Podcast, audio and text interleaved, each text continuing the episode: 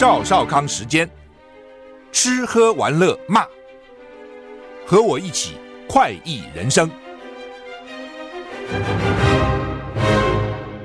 我是赵少康，欢迎来到赵少康时间的现场。气象局发布全台湾十七个县市豪大雨特报啊，依然有淹水的警示。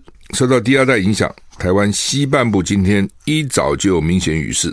气象局针对十七个县市发布豪雨大雨特报，豪大雨特报。苗栗南投雨势最为明显，哇，南投前阵不是才重灾吗？又来了。苗栗南投雨势最为明显，到了豪雨特报等级。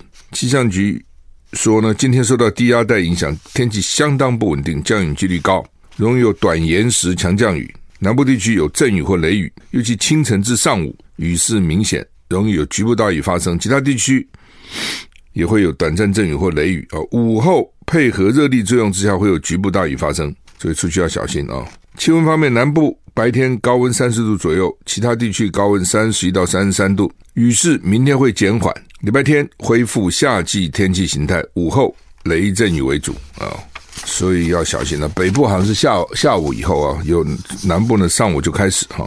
很震撼、很震撼的消息，在财经，中国大陆恒大集团在纽约申请保破产保护。每个地方破产的法律要求程序不一样哦。中国大陆房地产开发商接二连三爆发财务危机。美国有线电视网新闻 CNN 说，恒大集团在纽约申请破产保护。大陆这恒大集团呐、什么中植集团呐、碧桂园呐，这都大型的房地产公司哈。CNN 说，恒大根据美国破产法。第十五章申请破产保护，允许美国破产法院在涉及其他国家的案件时介入。恒大集团曾经是中国大陆第二大房地产开发商。二零一零、二零二一年的时候，恒大爆发爆发违约债务，引发大陆经济的房地产危机。据报道，恒大还款辛苦，到去年年底，贷款额度高达二点四三兆人民币，二点四三兆就差不多将近十兆了新台币，哈，大概三千四百亿美元。大约占中国大陆国内生产毛额 GDP 的两趴啊，钱一多哈，大家就搞不清楚怎么回事了。我跟你讲，这个东西十块钱你很清楚嘛？十块买个什么？一百块、一千块、一万块，你大概也清楚。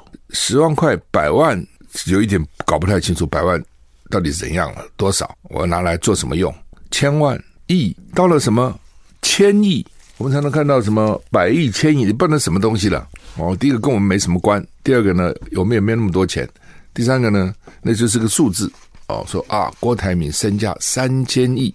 哦，三千亿是怎样啊？他现在是十兆啊，新台币啊，十兆。我们的中央政府总预算一年才两兆多了，就你把那国防啊、教育啊、什么环保、卫生都加起来两兆多，十兆等几乎是台湾五四五年的。整个中央政府的总预算，一个公司哦，能够贷款额度借钱借这么多，第一个，人家为什么借这么多钱给他？就表示他以前还状况还好嘛，哦，所以银行一定是这样嘛，雨天雨天收伞，对不对？晴天送伞，因为觉得很好啊，就借钱给你。那美国破产法十五章是什么意思啊？就是让企业在其他地区进行重组安排之后呢，美国资产得到保护。恒大申请文件中提到，香港跟开曼群岛正在进行。重组程序，恒大几个月来一直努力在敲定离岸债务重组计划。CN 报道，恒大在二零二一年违约，引发中国大陆房地产更大的危机。恒大倒闭以来，其他几家几家主要开发商都出现债务违约。最近一家巨擘碧桂园警告，将考虑采取各种债务管理措施，引发了人们的猜测。哈，什么叫做债务管理？讲好听了啊，就是怎么样？我欠债，我现在要怎么办？欠债怎么办？欠债还钱呢、不，我没钱还。那所以呢？啊，那我就有各种讲法啊，比如说我要拖多久还利息，我付不出来了啊，或是或是我未来的规划是怎样啊，还款的计划是怎样？你们这时候不要来烦我啊，类似这样啊。俄国上将叫做日德科，久病缠身，已经病逝，享年五十八岁，很年轻啊。据传，他在俄方去年春天放弃攻占基辅后不久，接任乌克兰战事最高指挥官。但是在乌军反攻哈尔科夫告捷后被解职。官方从来没有证实日德科获任命最高指挥官。不过去年六月，国防部长肖伊古视察参与乌克兰战事的俄国部队时，日德科就坐在肖伊古身边。那俄国国防部现在任命苏洛维金将军作为新任乌克兰的战士，俄军指挥官之不久就传他被撤换，那后来又传出他死了啊、哦，那到底怎么回事啊、哦？是病逝啊、哦，不是被打死。马来西亚一个小飞机坠毁，昨天我看，昨天我看到这新闻，我吓一跳。马航不几年以前不是才毁了一架飞机，怎么又来了？是小飞机还好，不是客，不是那种大客机哈。一个小飞机坠毁高速公路，就死了十个人。最倒霉是那个地下，你说坐在小飞机里面当然倒霉了，可那是你自己的小飞机。那个路上那是人毫无关联的，居然被那个残骸打中，然后呢烧成焦尸，多惨！这是是祸从天上来，车在路上开，祸从天上来。马来西亚一架小飞机礼拜四坠毁爆炸。他在高速公路试图降落哦，他为什么在高路高速公路想要在高速公路上降落？觉得已经飞不到机场去降落，撞上一辆汽车跟一辆机车，造成至少十人死亡。高速公路上两名驾驶遭遭到残骸击中，烧成焦尸。飞机报飞据报道，飞机失事以前已经向右偏离既定的航道，但是没有发出求救讯号，所以呢要找黑盒子啊、小飞机有黑盒子。马来西亚民航局表示，这架飞机上有六名乘客跟两名机组员，不是那种顶小的飞机的哈。我们有时候在出国坐那个顶小的飞机，那只能坐驾驶我后面最多再坐一两个人。它可以有六个两名机组员。飞机员，不要从兰卡威飞往首都吉隆坡以西的雪兰莪州。雪兰莪州警察局表示，空中交通管制塔跟飞机失去联络，目前不能够确定失事的原因。交通部长证实，没有人在事故中幸存。空中的安全就讨厌在这里，一旦发生事故，能够活的比例非常低。所以我还记得很久以前就讨论一个问题：说 为什么有人怕骑摩托车，但是有人不怕坐飞机？摩托车出事不一定死啊，摩托车摩托车是每天都在出事了。是我自己以前骑摩托车嘛，也出了好几次事啊。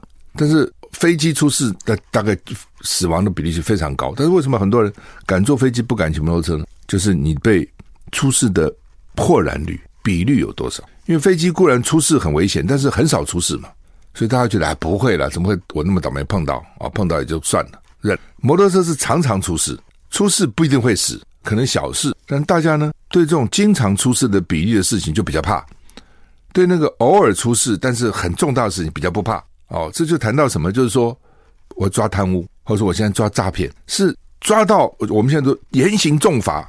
贪污很严重的，金门那个参谋长七千九百多块的洗衣机判十二年，很重。但是为什么实实际上贪污事事情层出不穷很多的？为什么不容易抓到？虽然抓到判很重，不容易抓到。所以就在讲说，你其实不一定要那么重，重的是重要的是，只要贪我就几乎可以把你抓到，抓到的获然率更重要。我刚就用飞飞机跟摩托车，这是我很我在大学的时候听演讲。哦，这个演当时的演讲者呢，用这个比喻，然后说：为什么贪污那么严重？那抓不到啊，抓到判刑很重也没用啊，对不对？我赌你抓不到啊，哦，那为什么很多人不敢骑摩托车呢？哦，或者不敢坐摩托车？哦，就所以你骑要载我啊，你算了算了，你自己去好了。就是因为出事比率可能性太高了。哦，摩托车真的是非常危险。哦，我不是讲过吗？我最很多年以前我到上海。那个司机就跟我讲说，这个上海呃第一批进口的摩托车好像一百五十辆、两百辆，现在那个 骑摩托车人除了一个啊、呃、半身不遂躺在医院，其实都死光光了。你就知道摩托车，尤其是大陆那个时候，可能那个也带着不守交通秩序等等哈，要很小心了。不过现在大家比较好了，戴安全帽什么比以前重视安全哈，不过还是要真的很小心。我常常看到有些摩托车骑好快，在路上比我我开汽车比我快得多，他们钻过来，只要稍一不慎啊！你现在假定那个汽车是直直不会撞的，它它弯一下你就碰到了。但是摩托车其实也很辛苦了，因为路也是抢那个路啊，又也是很麻烦啊。好，那夏天热的要死，下雨天那个雨打在脸上啊，刺痛。交通部长马来西亚交通部长说了哈，说没有人在事故中幸存。就这种这种东西发生都很难有幸存的。高速公路封锁，空气弥漫浓烟。马来西亚十年来第一次小型飞机坠机，导致导致民众死亡。马来西亚国家元首苏丹阿布阿布杜拉抵达事故现场慰问家属。最倒霉就在路上的了，哎呀，真的真是很衰死了啊！他好好在路上走，怎么天上飞下来一个横祸哈？好，哥伦比亚强震六点三规模撼动首都波哥大。居民惊恐逃到街上，有一名女性摔出窗外死亡。她从一栋住宅的十楼跳出去身亡，这有问题。你你你你跳什么呢？有时候那个火灾也是没办法，火灾真的很可怕。你不要看那火灾，星星之火可以燎原，一旦烧起来哦，我们又缺乏这个高空救火的设施，这么多年了哦，从我当议员到现在这么多年，那个高空救火都是一个问题。就是你那个云梯车哈，好像它最高最高能够搞到十楼、十二楼，大概就是这样。再高就要空中救火，他们最主要强调是你要自救，自己要有什么洒水系统啊等等之类的哈。反正啊，一旦高楼着火很辛苦啊，那个呃就就有人跳嘛，就像这次那个毛伊岛大火就有人跳海一样的，太热那个实在受不了啊，所以就跳哦。那地震跳从十楼跳出去，我也不懂他地震他怎么跳呢？美国地质调查所 USGS 值地震规模六点三，哥伦比亚国家地质机构说它的规模六点一。那到底现在伤亡还不知道？因为这些国家通常还那个建筑哈，就你会觉得好奇，为什么台风来台湾还好，通常重灾的几率不大？为什么到了菲律宾去就重灾，搞一塌糊涂？就是尤其菲律宾你那种一般的岛什么哈，它那公共设施是很差的，房子也是很不坚固的。那我们因为在台湾，大部分都是钢筋混凝土，钢筋混凝土，他们那个房子都是简直很简陋的。台湾护照可以免签到一百四十四个国家跟地区，在很多国家可以自动快速通关。哦，那李安妮了，李李李登辉的女儿呢，在脸书抛出朋友路过罗马机场拍的一张照片，机场的自动通关，台湾列名其中，但是呢，旗帜不是中华奥会或青天白日，而是。白底红字写的 TWN 的台湾的的什么叫做台湾新国旗？写个 TWN，它怎么会有国旗呢？这张照片，台湾跟美国、英国、加拿大九个国家并列，享有免排队的特殊待遇哦。嗯、到底印了些什么？因为我们看不到照片啊、哦，就写个 TWN，那那也不是国旗啊，那是文字。由瑞典要小心啊，当局没有禁烧可兰经，所以被视为恐攻的优先目标。就很多伊斯兰教的信徒比较激烈的认为说呢，你太可恶了，我要去恐攻你。瑞典国家安全局宣布提高国内恐怖攻击警示等级，到了第二高的第四级。瑞典示威人士最近焚烧可兰经，当局没有禁止，引发穆斯林世界愤怒，紧张局势日益升高。瑞典警示等级从先前被视为恐攻的合理目标。第三级升高到被视为优先目标的第四级哦，所以很小心，要小心到那边去玩。呃，所以呢，瑞典被伊斯兰的世界啊列为可能会去恐攻的目标。瑞典首都斯德哥尔摩警察明显增加，王宫还有国王王宫周围加强戒备，观光客比较多的热闹街头也多了巡逻警。国内出现许多公开亵渎可兰经的抗议活动。瑞典八月以来加强边境管制，现在已经有多个西方国家更新对瑞典的旅游警示。美国也在七月二十六号呼吁公民前往瑞典时应该提高警觉哈。所以我们要注意，如果到瑞典，不，台湾人到瑞典去北欧啊不多了，但是还是会去哈。嗯，欧北欧一向就是很贵，很远，而且非常贵啊，非常贵。我很多年以前去丹麦，就在那个。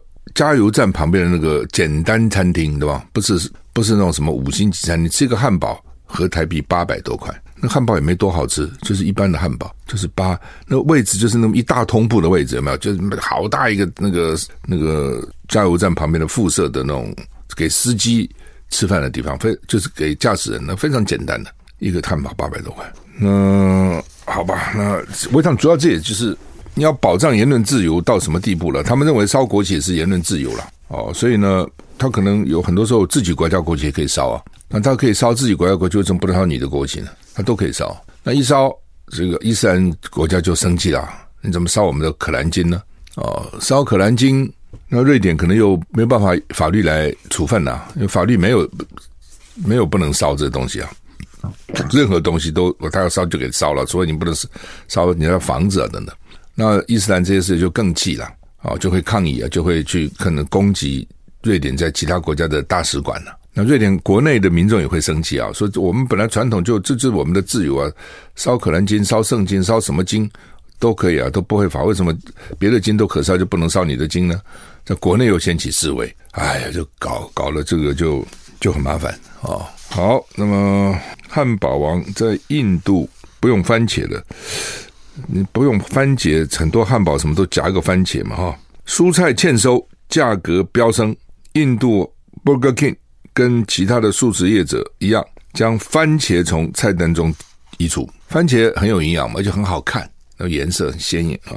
印度首都新德里汉堡王就是 Burger King 门市张贴公告，番茄也需要假期，让他休息一下吧啊。汉堡王自二零一四年起在印度各地营业，以各式各样的鸡肉跟素菜替代取代牛肉汉堡，以符合印度教禁止屠牛的规定。不过恶劣气候及虫害导致近期番茄价格飙升。Burger King 成为最新一家停止供应番茄的连锁店。麦当劳、美国三明治品牌 Subway 都在七月的时候就把番茄从菜菜单中移除。印度中央银行上个礼拜警告，食品价格上涨已经影响家庭预算，并且情况预料将会继续恶化。哈，唉，一通膨哈，最惨的就是基层底层的人了，因为它很快就影响到你的饮食啊，各方面这些事情。那很多地方那个价格都涨得非常的凶，台湾也涨哦，很多其实都涨了。嗯，你你之前你去买菜啊，如果你很久没买，现在去买，就发觉，诶，怎么价格不对了，涨了。好，到餐厅吃饭，如果你一段时间没去，你再去，诶，怎么价格涨了？啊，那印度我看最近的新新闻又停止要把米停止出口，所以这下全世界米价又会上涨。印度是很重要的这个大这个稻米的出口国了，为什么呢？就是他们要选举到了，很怕国内的粮价上涨、食物上涨，所以就干脆禁止你出口，那就国内的生产就比较多嘛，供应比较多，国内价钱涨不上来。啊，那当然，农民或者米商一定会叫了哈，但是他现在不管了。为什么？国内选举比较重要。日本神户一个年轻男医生叫做高岛成武，去年五月在家中衣柜轻生离世。家属表示，死者生前说他的工作时间长，令自己吃不消。他在职的医疗中心强力否认，但日本劳工部门在调查后，经过这么久调查，认定是工伤事故，是说因为时间太长的工作得到忧郁症造成的职业伤害。医疗中心还是否认，说我们工作没有太长。医医院成立第三方委员会调查，高岛成武在去在前三个月啊，每个月加班时间一百四十二到一百九十七个小时之间，在自杀前一个月加班两百零七个小时，三个月一百八十五个小时平均。所以呢，长时间工作会导致他出现精神障碍、罹患抑郁症。所以日本当局判定这叫做工伤，因为工作受伤啊。这医生才是啊，哎，这点也是，尤其那个住院医师了，哦，医生大概就是养成嘛，你要先读读医学院啊，他们读七年，大概读到第六年，他就开始在医院做一些实习，然后呢，接着你就当住院医师啊，啊，住院医师当个三年，看能不能升总住院医师，然后呢，几个总住院医师里面再挑一个当住院，当这个。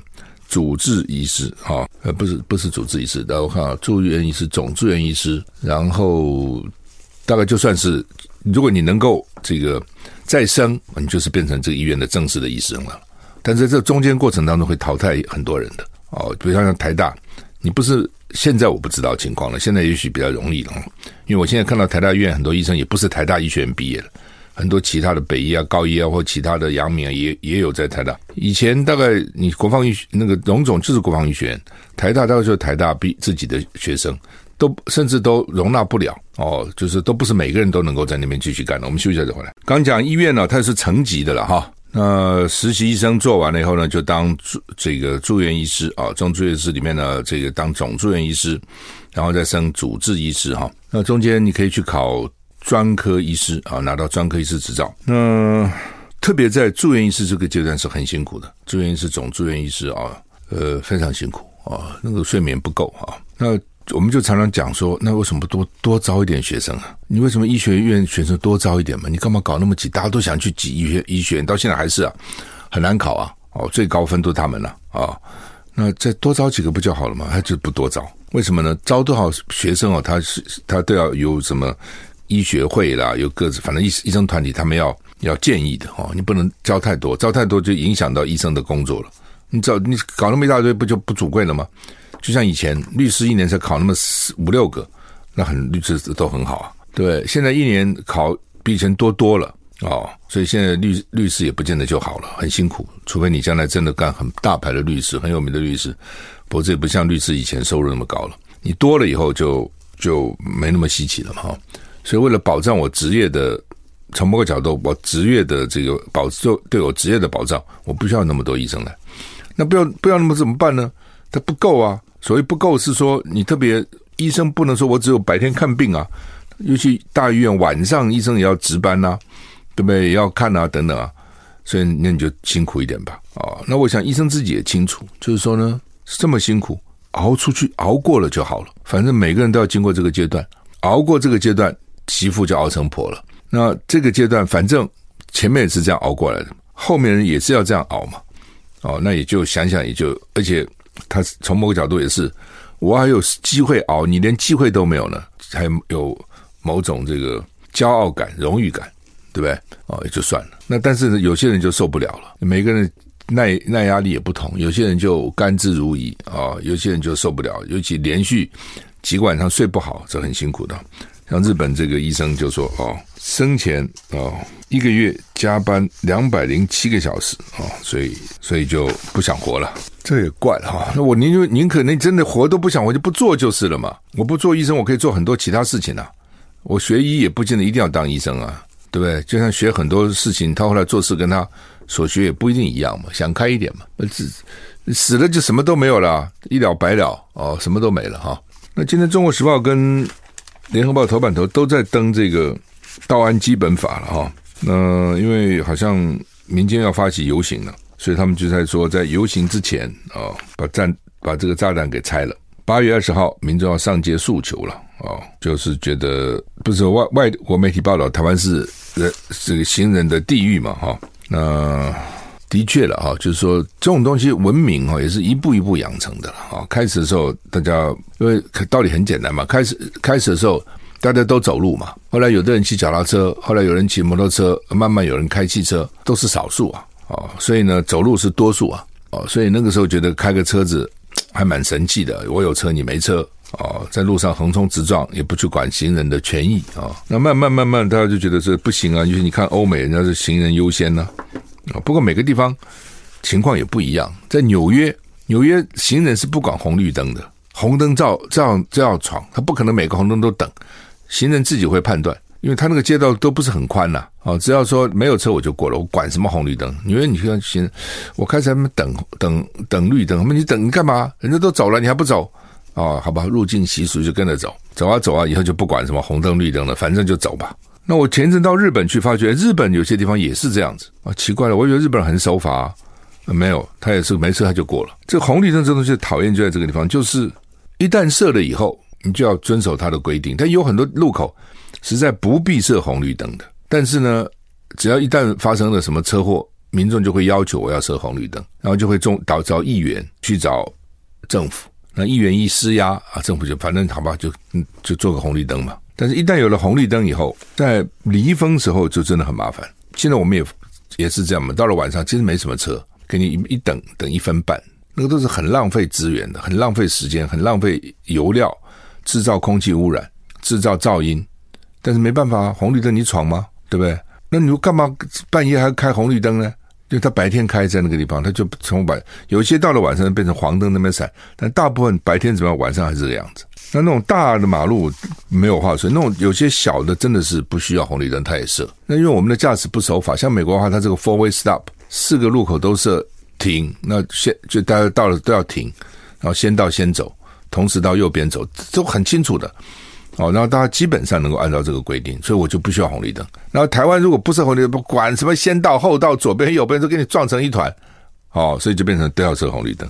有很多就是我们驾驶的，其实这个不是什么法嘛，搞什么纲领啊，这个哎，我觉得那个有没有用，我都怀疑了哈。就是说你你你在考照的时候，你这些都很重要，不是只是考技术哦，这些观念都很重要。那么郭台铭，昨天我突然看了一个新闻啊。觉得我到现在不懂要干嘛啊？郭台铭说邀请啊侯友宜跟柯文哲去喝咖啡谈整合啊。因为郭台铭最近动作蛮多的了哈，因为大家觉得好像这个想要想要联署嘛哈。那他昨天晚上参加叫做主流民意大联盟云林旅外乡亲后援会晚宴，那他邀请柯文哲跟侯友谊一起坐下来喝咖啡，希望在主流民意的大框架下好好谈应该怎么合作。一起团结下架民进党。那昨天晚这记者一定会问哈，侯友谊跟柯文哲都没有回应。第一个不知道你要干嘛哦？那你是说你不选了，你要支持我们选，希望我们能够合作，这是一种嘛？就是好，这个郭台铭说好了吧，我这个现在我觉得大家要团结，你们这样搞不是办法，得赖清德当选。那团结呢？好吧，那我就来搭个台，侯友谊、柯文哲，你说吧，怎么合作？这是一种。第二种呢是说，好，大家都来来讲讲你们怎么支持我啊、我郭台铭要选，你们侯友谊、柯文哲。谁要做我的副的？你们自己说。所以大家不知道你要干嘛，你也没讲清楚啊。如果你开始讲清楚，我好了，经过这段时间我不选了，我就支持你们吧。然后我们再坐下谈一谈。啊，这个时候也许他们还会来。你都不讲，那些人怎么敢来？怎么知道你厌恶好厌？到底什么鸿门宴啊？所以我觉得郭台铭讲讲话讲一半，并没有讲清楚了。赖清德昨天过境旧金山，今天清晨回台湾。哦，他说，呃，要成为民主世界的 MVP 哈，那 MVP 了哈，运动的 most value 最有价值的这个运动员哈，哎，就赖清德就讲了半天，我常常觉得说，很多时候你就是政治人物直来直往，别绕着圈子讲，老百姓也听不懂你讲什么啊。那个 Bloomberg 那个记者访问他是很算是尖锐的啊，不，并没有客气的。就说你你台独是怎样搞，大家都不放心。他就是我没有我没有，那你有没有什么台独路线图？我们常讲路径图，要达成一个目标，有个路径嘛？你有没有？赖清德说啊，他基本上讲法就是我们不会再宣布台台湾独立了。台湾这这个就是民进党其实自己党章啊讲的啦。台湾早就是一个主权独立国家，它的名字叫中华民国了。他既然知道名字叫中华民国，就没有什么好独立，已经独立了嘛？啊，但这些都是 都是顿词了，哦都是回避了。啊，为什么独立绝对不是说我叫中华民国就是已经独立了？台湾独立意思是台湾要独立嘛？台湾要脱离中华民国，台湾要自己变成一个新而独立的国家，这才是独立的定义啊！那你现在讲半天，你你真的，我觉得民进党干脆就讲明说，我现在觉得台独不可能，所以我不再主张台独了，我把民进党的台独党纲也改掉，我们已经不叫台独党纲了，我们叫中华民国党纲，怎样？大家就不清楚了吗？你不肯这样讲啊，对不对？他们说不能这样讲啊，这样讲就得罪了基本教育派啊，要安抚基本教育派，又不能够让大家对民进党疑虑，说他执政会带来战争，所以我们就讲得很模糊。那你模糊，大家就听不懂嘛？那你知道是怎样呢？真的是就就明按就明讲好了，我不可能台哎，至少这样陈水扁那时候还认内这样，我认内不可能独立，至少这就是未来怎么样，真的不知道了。但是我告诉你，我认内不可能独立哦。就像说，今天哪一个总统任内可以统一啊？也不可能。未来怎样？那未来再说嘛。但是我告诉你，我不可能主张独立。我民进党既然全世界局势是这样子，我就干脆冻结我的台独党纲，是放弃我的台独党纲。大家就比较知道说，好，你是讲真的。否则你那个台独党纲还在那里，然后你每天就搞过来蹭过来蹭过去，那边在那边绕哈绕，解释得很辛苦了。哦，要解释很辛苦，但是呢，大家还是不相信。哦，就变成这样子哈。好，那么大家都在讲那个近零转型了哈，但是呢，真的是只有七葩的企业承诺减碳。那你知道这企业怎么办嘛？今天假如说我们有个工厂，我们怎么办？我们要电呐，我们要能源呐，对不对？那你又不给我核电，你绿电又达不到，那你叫我转，我怎么减碳呢？碳又不是电，不是我自己发的，我自己不能去搞个电厂，所以我怎么承诺？你政府政府不承诺我，我怎么承诺？怎么承诺你？哦，所以就很难。那环环环保团体说他们的证件都不合格，这几个候选人，不过只有侯友谊还提到哦，还提到这个无煤台湾等等哈。我告诉你，都不容易做到了。不不容易做的原因就是，它就这几种发电方式嘛：天然气、燃煤、燃油、绿能。绿能主要就是风力跟光电。然后呢，那你不要核能，你其他就很难。没有碳了，你不能都是靠绿能，哪有这种可能？就算是侯友谊，他最多也只敢讲说，我最后十八趴的核电了。你十八趴的核电，你还有八十二趴，你怎么弄呢？你是哪里来？都很困难。他们也没有人敢讲说，我将来我告诉你，我叫五十趴的核电，那我就的确是减碳减很多。他不敢讲啊。不过未来的世界会怎样？真的你很难想象了。不过以后也许很多那种小型核核电的模组模组化。而且各个工厂自己都设一个，工业区自己也会有哦。那个时候只有这样子才有可能减真的减碳，否则的话，现在都是画大饼而已了。哦，你是不可能做到。那企业界很清楚啊。啊，金砖五国下个礼拜要开峰会啊，这老共也要在拉拢这些国家了哈，所以有二十个国家要加入哦，所以现在都变成集团化，知道哈？那台大实验室爆炸九个伤，那实验室看起来蛮危险的，真的做实验的时候一不小心就可能会会爆炸哈。那这一爆炸，尤其学生，真蛮惨的，好吧？祝你有个愉快的周末。那下午要防大雨，南部早上就大雨了哈，再见。